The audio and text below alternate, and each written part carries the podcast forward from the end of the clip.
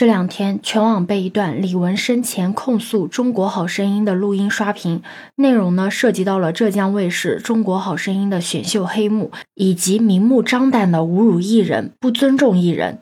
而在录音流出之后，《中国好声音》的母公司的股价也大跌，节目的合作品牌方的评论区呢也沦陷了。你好，我是当当马，不知道你有没有听过那九分钟的语音？李玟生前忍着病痛参加《中国好声音》的录制，因为质疑节目组赛制的不公，被节目组侮辱和威胁。那长达九分钟的语音声嘶力竭，听完真的很窒息。网上还流传着一版文字版本的录音，如果你没有听过看过的话，我这里大概可以帮你总结一下，主要有三点。第一点是去年李玟以导师的身份录制《中国好声音》，曾经呢指出节目赛制的不公，但是节目组不改，还威胁李玟离开。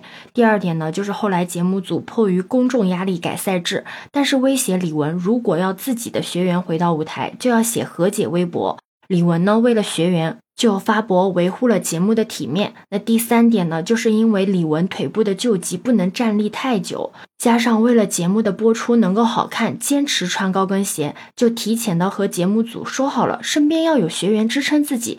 谁知道最后节目组出尔反尔，还是故意的把学员给调走了。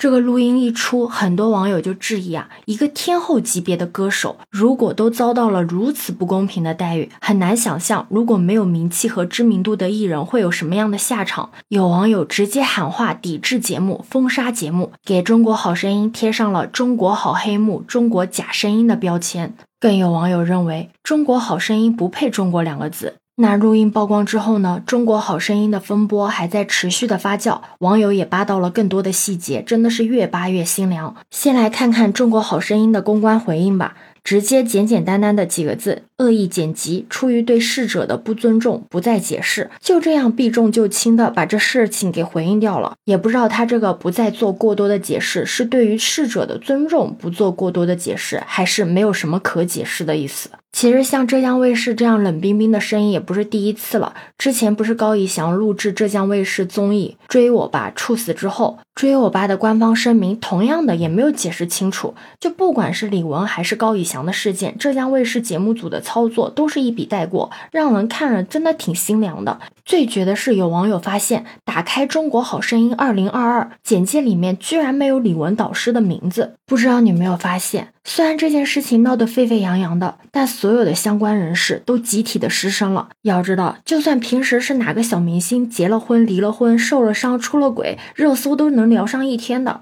但是现在，面对一个巨星所遭遇的不公，居然没有一个人站出来，就有一个曾经是好声音的学员最先站了出来。提到了《好声音》确实存在着爵位赛位次可购买、不尊重选手等问题，但是前一晚刚揭露，第二天呢态度立马反转，发声明说自己说的事情都是没有事实依据的。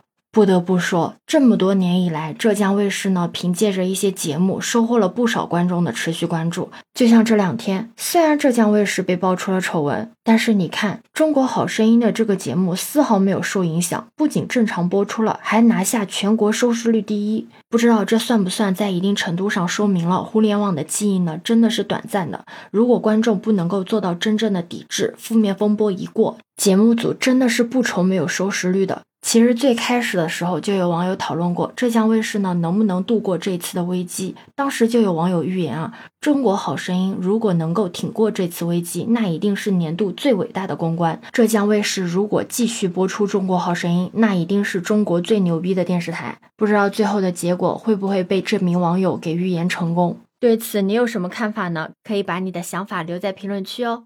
如果你喜欢我的话，也可以在我们常用的绿色软件搜索“当当马六幺六”，就可以找到我哦。欢迎你的订阅、点赞、收藏、关注。这里是走马，我是当当马，拜拜。